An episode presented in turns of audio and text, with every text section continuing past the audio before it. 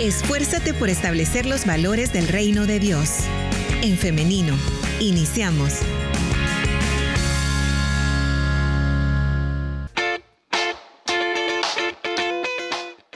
Regresamos con más de En Femenino, cuando son las 9 de la mañana con 37 minutos. Muchas gracias por estar en nuestra sintonía. Le invitamos nuevamente a que esté en contacto con nosotros para que podamos compartir en esta mañana. Hoy tengo información de cultura general para usted y es que hoy se celebra, o más bien se conmemora, el Día Mundial de los Huérfanos de la Guerra. Cada 6 de enero es que tenemos esta efeméride, cada 5 eh, de enero, perdón, tenemos esta efeméride es muy significativa. Busca generar conciencia en la población mundial acerca de los peligros que enfrentan los huérfanos de guerra o los niños en conflicto. Los conflictos armados son eh, la mayor agresión, la mayor violación a los derechos fundamentales de los niños. Estamos hablando del derecho a la vida, del derecho a tener una familia, a la salud, a la educación, derecho también a una infancia protegida y feliz y también al desarrollo de su personalidad.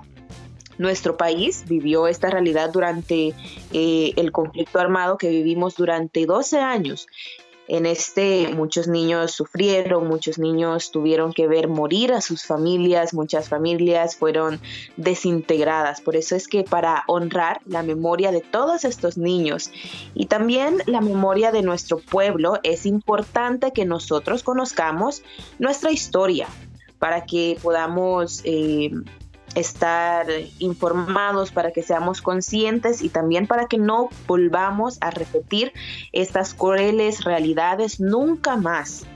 Si usted se ha interesado por el tema, yo tengo una recomendación para que empiece a leer sobre ello, para que empiece a formarse. Es un libro que yo lo leí hace algunos años, se llama Siete Gorriones. Este libro eh, está escrito por Lucio Vázquez y Sebastián Escalón Fontán cuenta la historia de la vida de Lucio, que es conocido como eh, Chillo por sus amigos.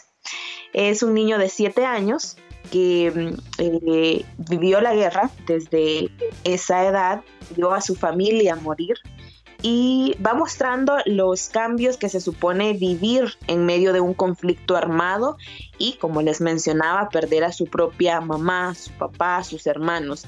Como dice eh, uno de los autores de este libro, eh, este libro narra la aventura de un niño al que la guerra vino a buscar a su casa, la de una familia que se perdió. Es un libro muy interesante eh, muy crudo por momentos, porque como les menciono, cuenta la historia, todo el recorrido de este niño que inició teniendo siete años. Eh, en, la guerra. Entonces es una muy buena oportunidad, una recomendación para que, como le mencionaba hace algunos minutos, empecemos a conocer, empecemos a formarnos respecto a la historia de nuestro pueblo, a lo que somos, a lo que tuvimos que pasar para llegar hasta donde estamos hoy. Así que esa es la recomendación para este día en el marco del Día Mundial de los Huérfanos de la Guerra. Si a usted le ha interesado también el tema, pues puede investigar por su cuenta, empezar a educarse respecto a esto. Espero que esta información sea útil para usted. Son las 9 de la mañana con 40 minutos. Vamos ahora a una pausa musical, pero en breve regresamos con más de En Femenino y vamos también a saludar, a compartir, pero más adelante viene un tema muy importante, muy especial para estas fechas, fomentando buenos hábitos para lograr metas. Esto lo vamos a comentar con el pastor Gerardo Campos al regresar.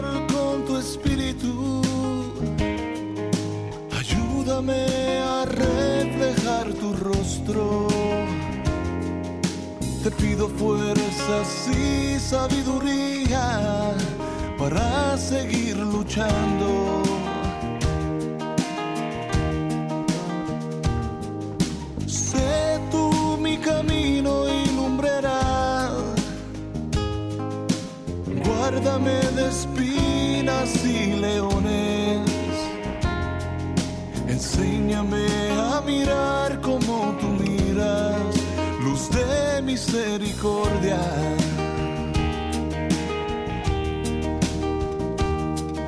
Consuélame cuando fallen mis amados, consuélales cuando sea yo quien falle Cultiva en mí la paciencia y tolerancia cuando hayan disensiones.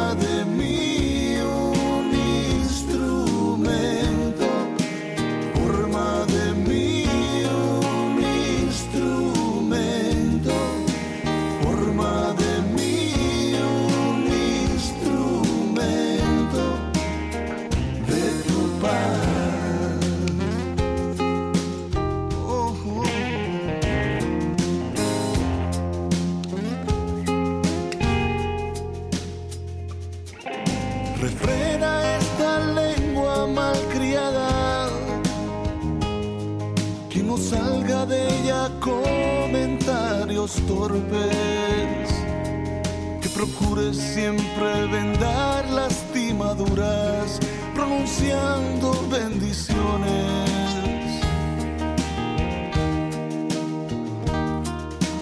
Ponme en el medio del desierto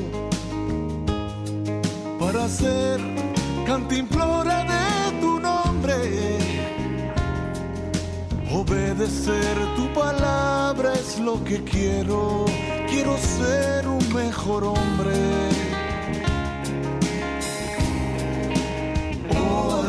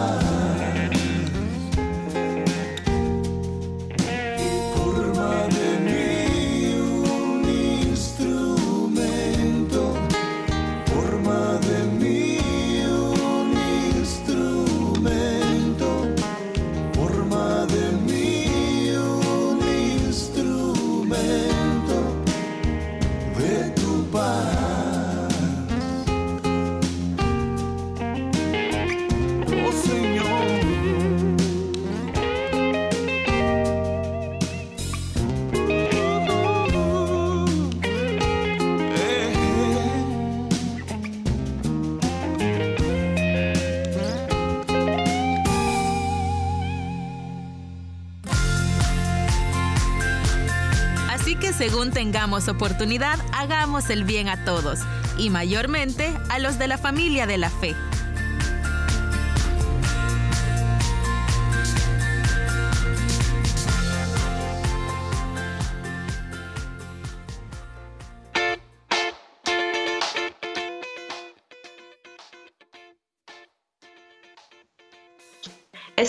De regreso con más de En Femenino cuando son las 9 de la mañana con 47 minutos.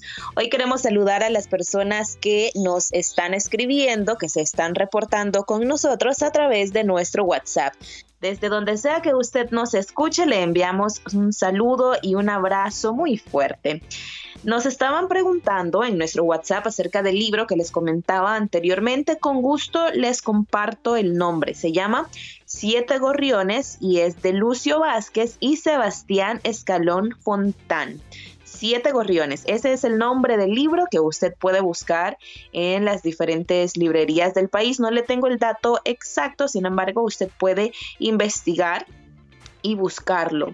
Este libro, eh, como les mencionaba, narra la historia de uno de los autores, que es Lucio Vázquez, em, y pues ahí nos cuentan toda su travesía durante el conflicto armado que sufrió nuestro país.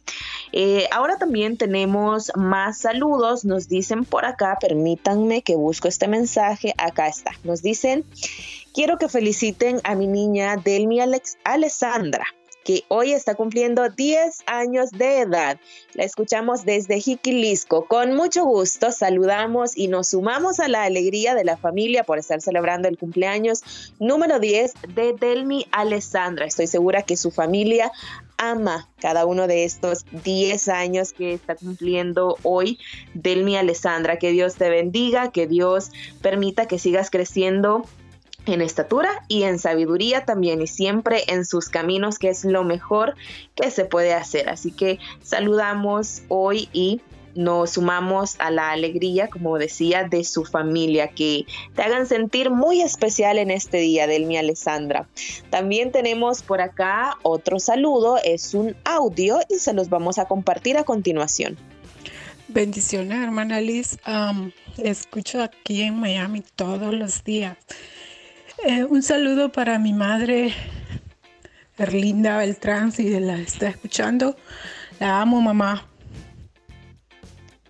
Qué bonito este saludo. Nos escuchan en Miami, nos dicen bendiciones hermana, un saludo para usted y saludos también para su mamá, Erlinda. Eh, me recuerda a mi abuelita porque así también es su nombre, así que eh, me da mucho gusto escucharles y saber que nos están escuchando. Ustedes también nos están sintonizando eh, de manera internacional gracias al Internet que nos permite tener esta comunicación cuando nos encontramos en cualquier parte del mundo. Así que les saludamos y le agradecemos por su fiel sintonía.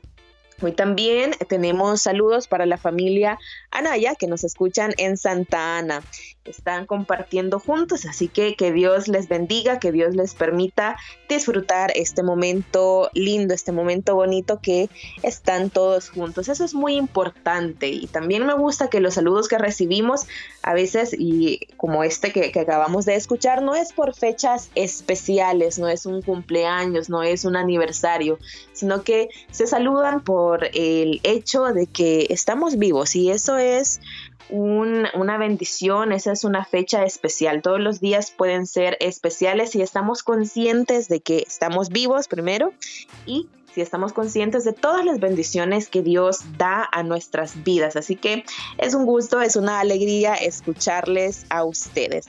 Son las 9 de la mañana con 50 minutos. Vamos ahora a una pausa musical, pero en breve regresamos con más de En Femenino y con la entrevista junto al pastor Gerardo Campos. Así que quédese pendiente.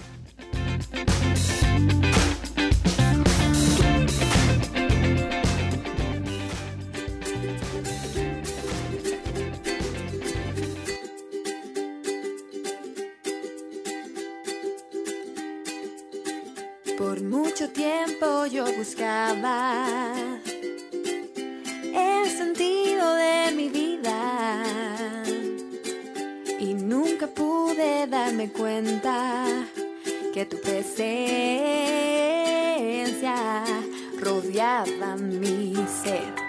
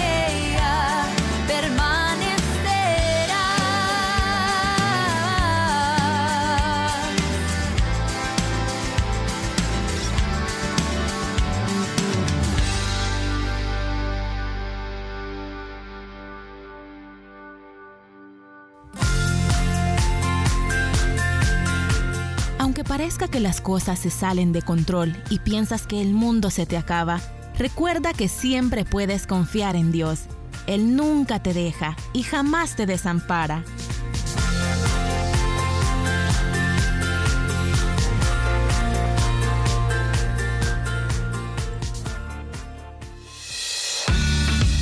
Nos acompañamos en las alegrías y en las dificultades. En femenino.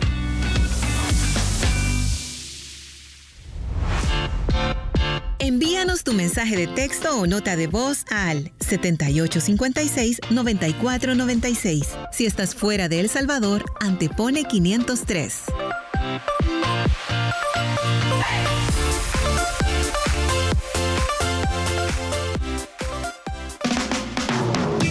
Estamos en vivo. Conéctate en Femenino SV.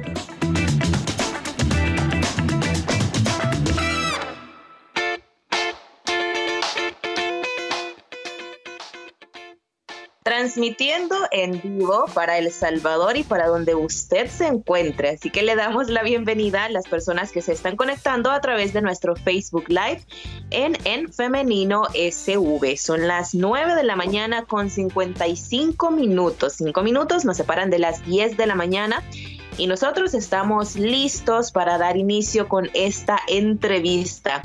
Ya conoce los medios por los cuales usted puede estar participando de esta conversación, así que adelante. Hoy ya tenemos acá con nosotros al pastor Gerardo Campos, a quien le damos la bienvenida. Adelante, pastor, ¿cómo está? Eh, buenos días, hermana Liz. Eh, buenos días, estoy bien, gracias a Dios. Aquí tratando de sumarnos a la intención de el propósito de este programa. Qué bueno, hermano, nos alegra mucho verle. Y para los que están también conectándose a través del eh, Facebook Live y para los que no, pues también nos alegra escucharle. Eh, ¿Cómo inicia este año? Ah, ¿Es a mí? claro que sí, nos interesa conocer también. Bueno, yo creo que igual que la mayoría, si no todos, con expectación, con pensamientos, intenciones, metas y tratando de ajustarnos a los propósitos de Dios. Eso último es un poco más complicado porque eh, se define al conocer cuál es la voluntad de Dios para nuestra vida ya nos está eh, adelantando lo que se viene en esta entrevista, hermano, con eso que nos acaba de decir. Bueno, no, no, no era la intención, no creo. bromas, son, son, bromas para iniciar, pero bien. Qué bueno, hermano, nos alegra mucho. Y nuestra audiencia estoy segura que también está en este mismo sentir y es por eso que el tema que vamos a tocar en esta mañana es muy pertinente para ello, para ayudarnos todos, porque acá también eh, yo aprendo mucho de, estas oportunidades, de estos espacios. Hoy estaremos conversando acerca de cómo fomentar buenos hábitos para lograr metas. Y es que en este tiempo, en este inicio de año, es muy común que nos pongamos eh, propósitos, metas que queremos lograr. Sin embargo, no basta solamente con tener la buena intención de hacerlo, sino que también hay que llevar a cabo ciertas o ciertos pasos, ciertas normas para lograr eh, la consecución de estas metas. Y es por eso que Vamos a iniciar preguntando lo básico, pastor, y es que qué elementos hay que considerar para establecernos una meta o un propósito como primer punto. Eh, sí, importante la pregunta. Y es que lo bueno de la vida es que nos permite pasar la página y reivindicarnos, es decir, soltar y dejar ir. Eso es muy necesario y cuando iniciamos un nuevo año calendario, pues se presta, el escenario está allí delante de nosotros. Y comúnmente eh, las personas cuando se acerca el fin de año e el inicio del nuevo, eh, comienzan a pensar en deseos, comienzan a pensar en metas. A veces es un poco reactivo, se improvisa, eh, quizá porque se pone eh, al día la situación, es la, la plática, la mención de esas últimas horas, las nuevas metas para el nuevo año. Y hay quienes, faltando cinco para las doce, pues comienzan a pensar en, en qué, eh, qué nuevo propósito, qué nueva meta. Pero es importante que en la vida tengamos metas y las metas significan tener un objetivo específico a lograrse en un tiempo específico. Por eso se dice que toda meta que se establezca, que es un objetivo a lograrse en un tiempo específico, debe de ser clara la meta. Debe de ser medible tampoco, también, no puede ser ambigua. No puede ser que alguien diga, pues mi meta es ser una buena persona pero ¿cómo se mide eso? Tiene que ser medible para que sea una meta. Y también eh, debe de establecerse a plazos eh, inmediatos, porque las metas no se logran de una vez, sino para que sea medible, pues hay que ir poco a poco. Eso nos habla de la importancia de los plazos. Pero eh, las metas responden a un proyecto de vida que se tiene. No se trata de que al iniciar el 23, es decir, este nuevo año, voy a pensar en cuáles son mis metas para este año. Es cierto, hay que tenerlas, es necesario, pero ellas obedecen a un proyecto eh, de vida que va más allá del 2023, que se extiende, bueno, en nuestro pensamiento a determinado tiempo, que pueden ser unos cinco años o diez años, eh, dependiendo entonces de la vida, de ese don de la vida, porque no sabemos tampoco cuándo esta finalizará o cuándo el Señor regresará. Eso no nos debe de evitar tener metas inmediatas, claras, medibles y que contengan plazos para ir siendo logradas. Muy bien lo que quiere decir pastor, y usted muy bien lo mencionaba al inicio, las metas y los propósitos no se establecen por puro emocionalismo, por decir, está iniciando el año y sí o sí yo tengo que ver qué hago, porque todas las personas están hablando de tener metas, de cumplir eh, planes en este año y yo no, sino que tiene que ser algo bien pensado, o sea, muy racionalizado. Sí, eh, así es y es necesario definir lo que son ideas, los que son propósitos y los que es meta. La diferencia es que las ideas son esos pensamientos que tenemos. Eh, pensamos en ser mejores, pensamos en viajar, quizás radicarnos en otro lugar y hacer nuestra vida en otro, punto geográfico, pensamos en llegar a ser, pensamos entonces en alcanzar, pero esas son ideas nada más. Propósitos tienen que ver con las intenciones. El propósito es como que ya el motor se encendió y estamos eh, direccionándonos hacia un punto. Pero podríamos desviarnos de los objetivos si no tenemos metas. Las metas, como estoy diciendo, es un objetivo pero específico, no ambiguo, a lograrse en un tiempo específico. Es decir, hay que ponerle fecha a ese objetivo. Meta es entonces objetivo específico a lograrse en un eh, tiempo específico, pero como eh, usted lo preguntaba, no se trata de reaccionar, de emocionarnos, y porque todo el mundo está platicando de qué es lo que pretende y haciendo una oración o un rezo, depende si es cristiano evangélico o si es de otra creencia, eh, encomendándose a Dios. No se trata de caer en esa situación de solo buenos deseos, propósitos, sino definir metas, pero con seriedad. Ah, lo frustrante eh, en la vida es que a veces tenemos ideas de metas que no se consiguen. Hay razones y vamos a más adelante hablar de por qué no se logran a veces las metas. Eh, ocurre que las olvidamos, solo son pensamientos, solo son quizás algo de propósitos, pero muy emocionales. Eh, muy emocionalistas. Y entonces quedan atrás y la frustración de no honrar una meta. Es que entonces nos volvemos eh, en contra del establecimiento de metas porque no se logran. Y entonces al no honrar una meta eso no es nada motivacional para seguirnos estableciéndonos las la vida debe tener metas. Así como hay un proyecto de ella pues hay eh, plazos donde metas más pequeñas dentro de ese propósito de vida deben de establecerse y procurar ir alcanzándolas. Ahí hay otro tema de em, cómo procurarlo. claro, y ahí vamos a hablar de los hábitos, pero antes de ello, quiero que conversemos acerca de qué pasa cuando las metas que se han establecido no son realistas. Por ejemplo, un joven eh, que quiere viajar, quiere darse un tour por Europa. Sin embargo, este joven eh, tiene un empleo en el que eh, sus ingresos no le permiten ponerse una meta tan ambiciosa en este momento, ¿no?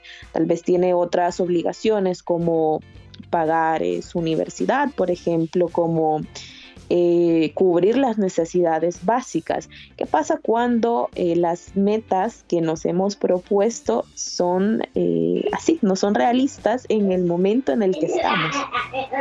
Es que no podemos trasladarnos a el país de las maravillas y comenzar a tener fantasías.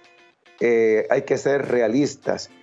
Ah, por eso el orden de prioridades en la vida es muy, pero muy necesario.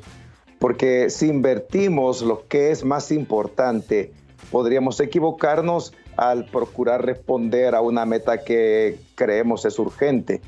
Pero lo urgente no siempre es importante. Lo urgente a veces se genera por los deseos.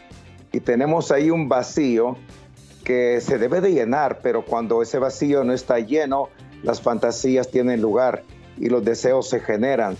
A veces pudiéramos tener allí algún amigo que está viajando y es todo un mochilero, es un aventurero, es su estilo de vida.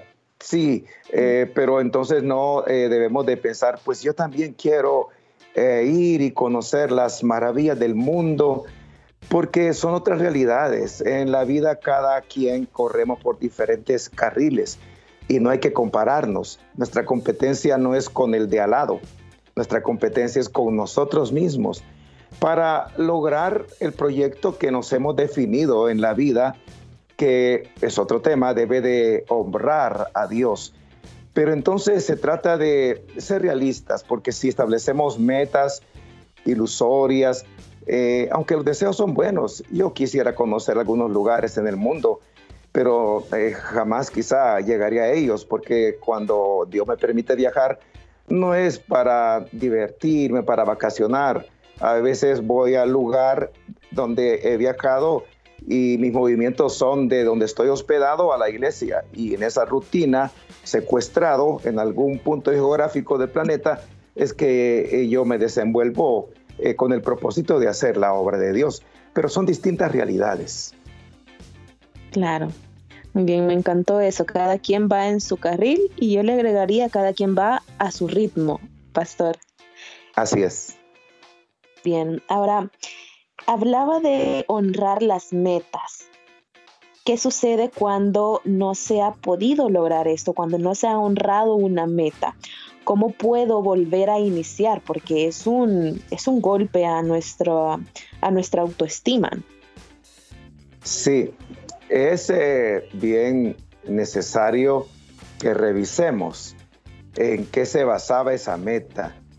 Si era una meta basada en un deseo, a veces los deseos no se pueden lograr eh, porque son deseos y a veces surgen de una influencia que no es real para nosotros. Entonces, se tendría que eh, revisar muy bien en qué se basó esa meta. El problema de las metas fallidas, bueno, es un poco complejo y va a depender de cada quien, pero doy algunas eh, líneas generales. Es que las establecemos en torno a nosotros. La vida está girando en torno a quién soy, quién quiero ser. Pero eso podría desmarcarse del propósito de Dios. En el caso de un cristiano, la vida debe de girar en torno al señorío de Cristo él debe de ser el centro y en torno a Él entonces girar todo lo que somos, lo que pensamos, lo que deseamos, los propósitos que tenemos, las metas que establecemos. Eso hará más posible el logro de una meta porque entonces vamos a contar con la ayuda de Dios, porque vamos a procurar ser quien Dios quiere que sea, honrarle a Él.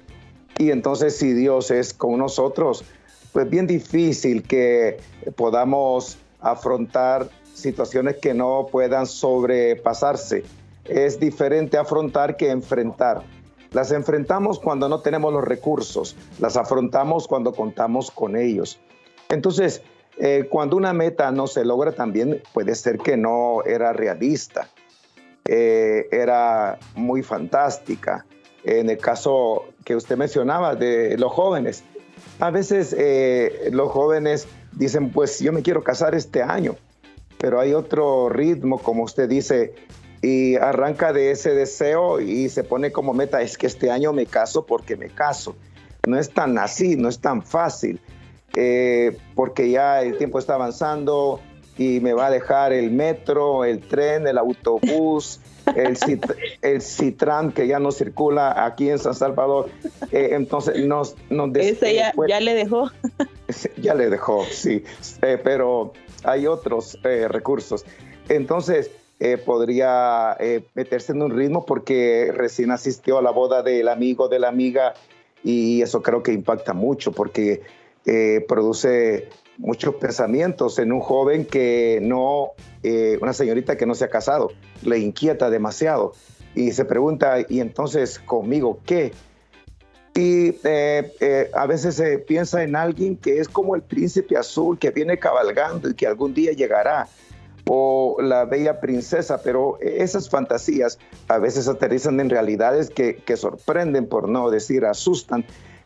por eso deben de ser metas realistas no fantásticas, no ilusorias, porque podrían tener una frustración y entonces alguien podría decir, ya no me casé, el 2022 pues hago mi voto de eh, celibato para siempre, ah, cuando quizá Dios no le ha dado esa condición y debe de esperar en Dios.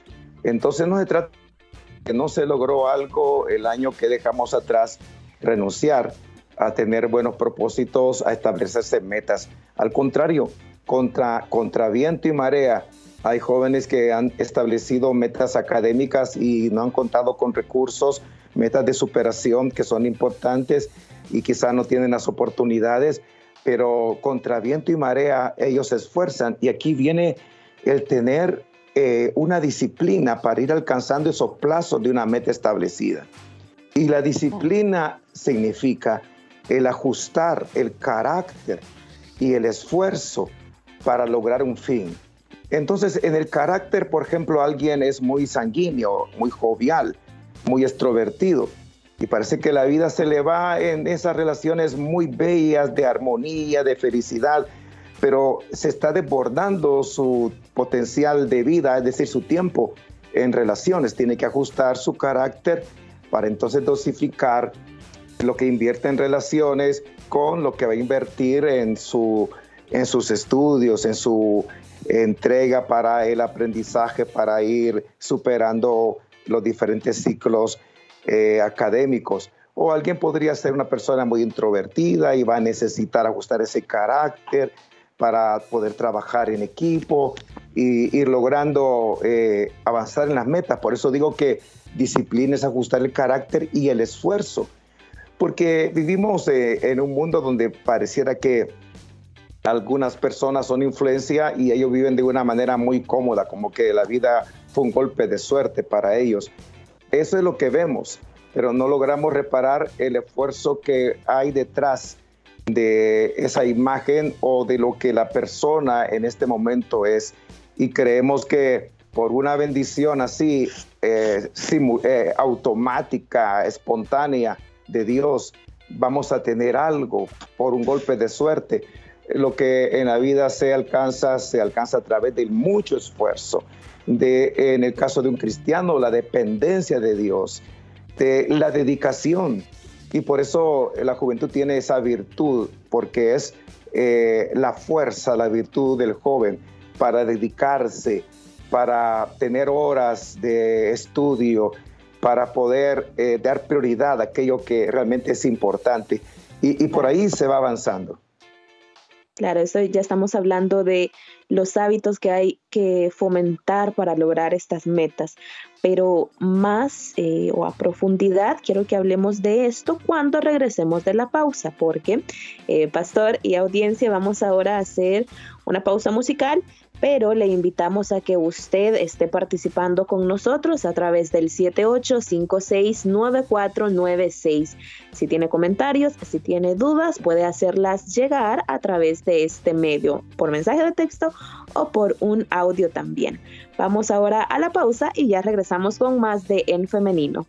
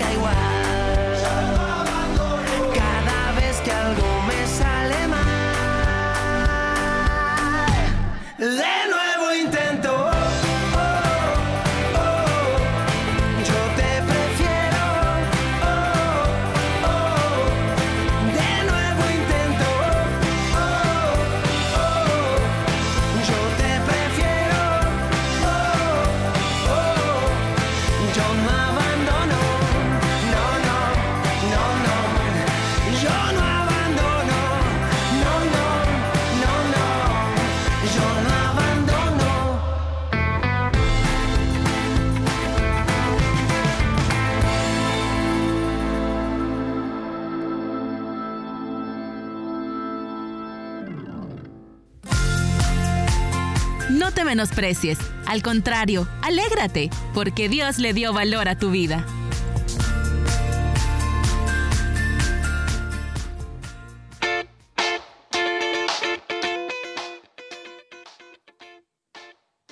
Yo no abandono, nos decía Rescate con esta alabanza que escuchamos y usted tampoco debería hacerlo porque hoy nosotros vamos a comentar acerca de cómo podemos eh, llevar a cabo estas pequeñas acciones que se conviertan en hábitos para lograr lo que usted se ha propuesto, para lograr esa meta realista.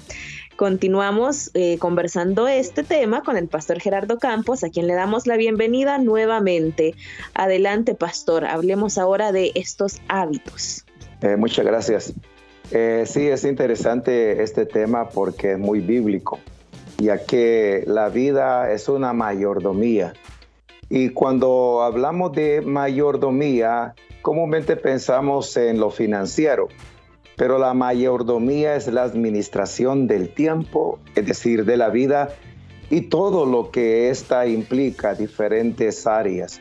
Un día vamos a dar respuesta a Dios de nuestra mayordomía, de cómo utilizamos la vida, de cómo utilizamos el tiempo. Y es importante cuando establecemos metas que todos debemos de tenerlas, no importa si hemos fallado y no lo logramos. A veces yo aconsejo a los jóvenes que están tratando de salir de situaciones de, algún vicio, eh, de alguna situación eh, que les afecta porque es pecaminosa. Y ellos establecen la meta de superarlo y hay una forma de irlo logrando. Pero cuando ellos fallan, hay quien me ha dicho, ya no puedo seguir. Y yo le animo, vamos, cree en el Evangelio, cree en Jesucristo, Él nos perdona. Él, si confesáramos, es fiel y justo para perdonar nuestros pecados y limpiarnos de toda maldad. Síguelo intentando, no estás jugando con Dios. Él ve tu corazón y reconoce que somos seres humanos falibles. Eh, tu deseo no es practicar una situación que no es correcta. Tu deseo es caminar agradando a Dios. Entonces, no se trata de desistir, de renunciar. El descubridor del el bombillo, lo que llamamos nosotros foco, el bombillo eléctrico, eh, Alba Edison, él eh, intentó tantas veces, pero tantas veces que cualquiera se hubiera dado por vencido.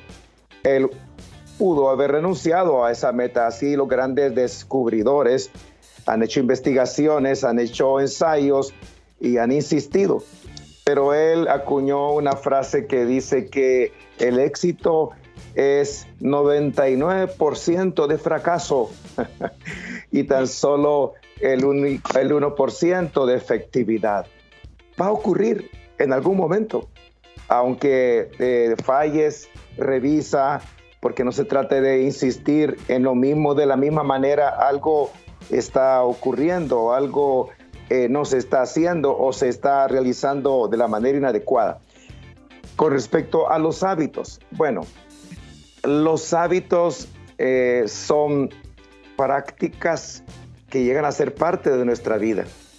En lo cotidiano realizamos acciones que se van sumando hasta que cuando las repetimos llegan a ser parte de nosotros porque ya están grabadas en nuestro cerebro que es muy listo, por así decirlo, y busca la manera de que él pueda descansar y no estar pensando qué hacer cada, cada vez. Entonces, él en la rutina de la vida eh, genera aprendizaje a nosotros. Ese aprendizaje deja huellas. Esas huellas son los hábitos. Ocurren en la rutina, sí, en la rutina, en la repetición de las acciones. Entonces nuestro cerebro graba y quedan huellas a las cuales llamamos hábitos. Se decía que un hábito se adquiere en 21 días, pero eso es un mito, eso no es verdad. Es más, no podemos decir que hay un determinado tiempo para que todas las personas puedan adquirir un hábito a través de la rutina del aprendizaje, de la huella del cerebro y quedarse en nosotros como algo que ah, prácticamente de manera espontánea, automática, ya programada, sucede. No en todos los casos va a ser así porque hay diferentes eh, metas para las cuales se requieren hábitos. Hay metas muy fáciles de alcanzar, hay propósitos que fácilmente se adquieren sin necesidad mucho esfuerzo y también eh, las personas somos diferentes, somos cada uno muy particular. Hay un estudio de la Universidad de Londres que dice que un hábito se adquiere ya sea en 18 días o 252. Esa es la investigación. En ese lapso, de 18 a 252 días. Pero muchas personas lograron adquirir un hábito en 66 días. Por eso las nuevas investigaciones dicen que no, son 21. Es algo que más bien responde a un marketing, a la publicidad, a una venta de algo que lo puedes adquirir y inscríbete, cómpralo, que en 21 días hará tal o cual efecto. Es publicidad, publicidad engañosa. Ah, se requiere entonces eh, en un tiempo determinado, diferente, depende de lo que se quiera alcanzar como hábito y depende también del hábito, depende de la persona a sí mismo. Pero por ahí vamos, es de sumar a la rutina eh, seguir con ese aprendizaje, el cerebro lo va a registrar, pero hay que incorporarlo en lo cotidiano de nuestra vida, esa práctica, repetirla. Y repito, eh, insisto, queda en el cerebro y se vuelve un hábito. ¿En qué tiempo eso va a ocurrir?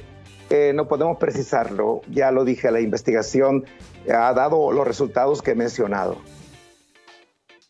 pastor y audiencia, yo quiero compartirles ahora una experiencia personal y es que em, metas y propósitos hay de todo tipo. Entonces, yo hace algunos meses me propuse tomar más agua.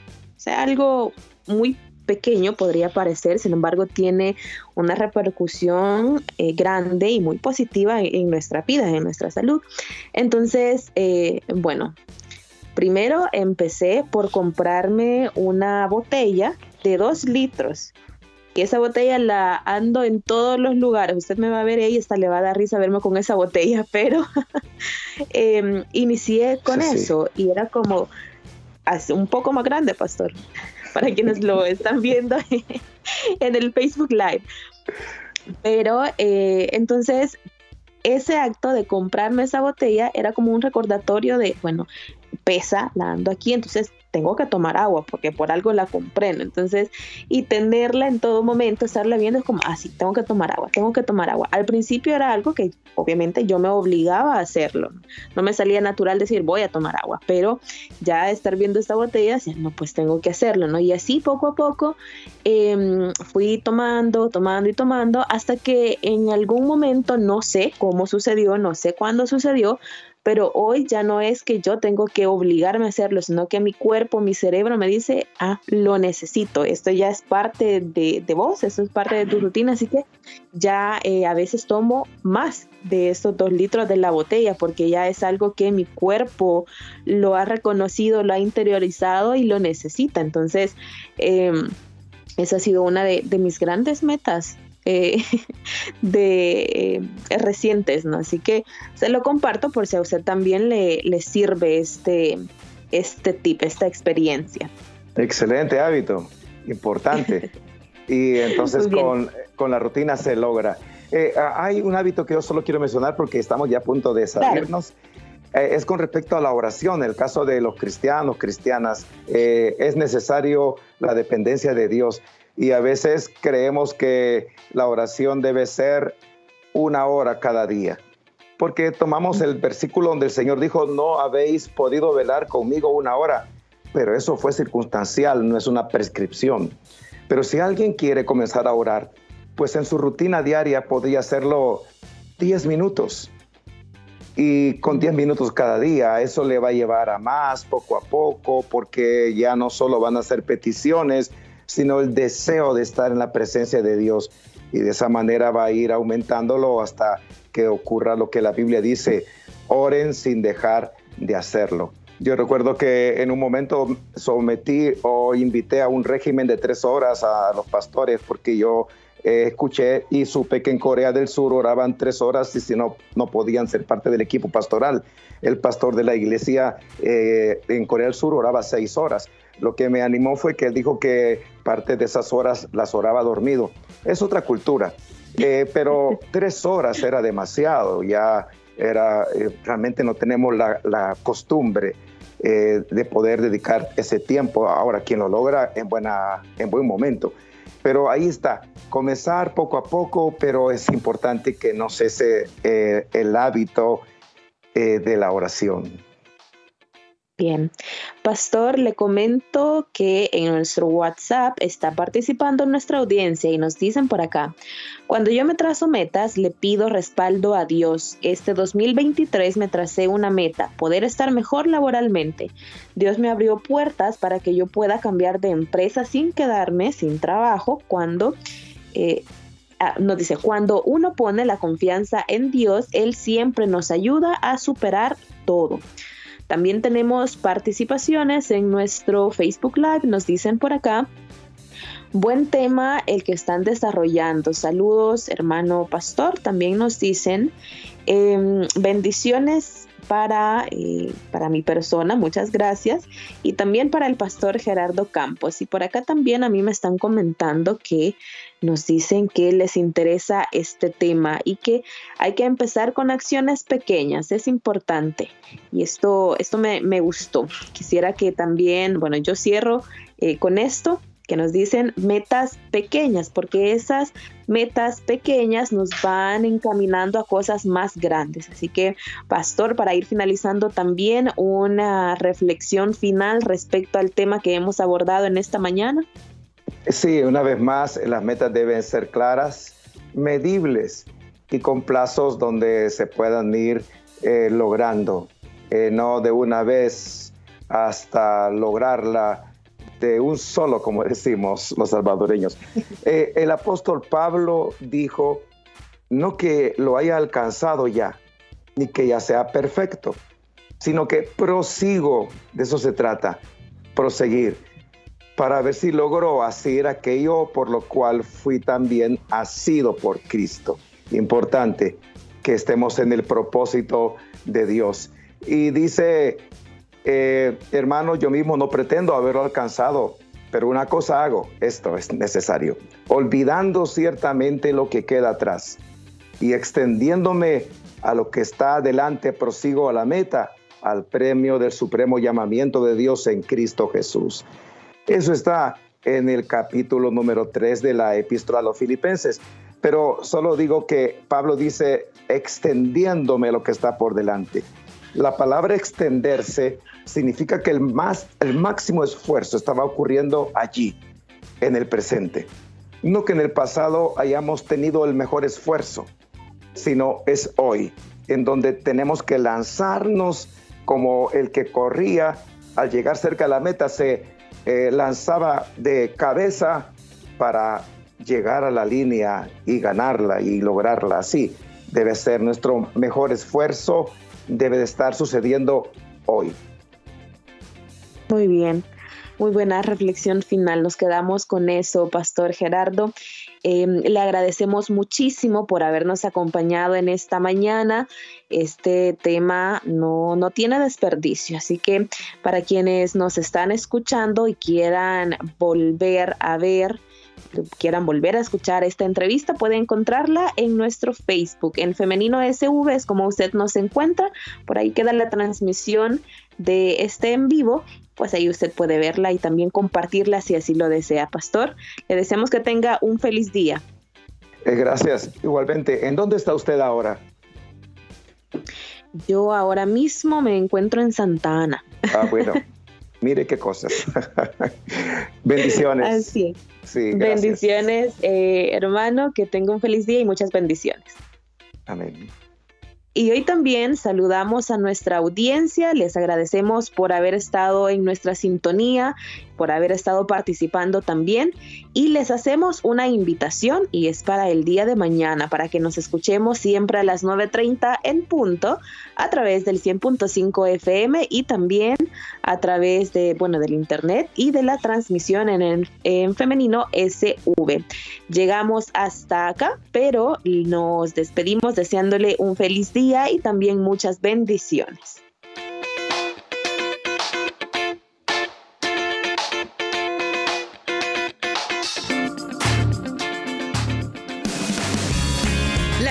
Más rápida es la acción.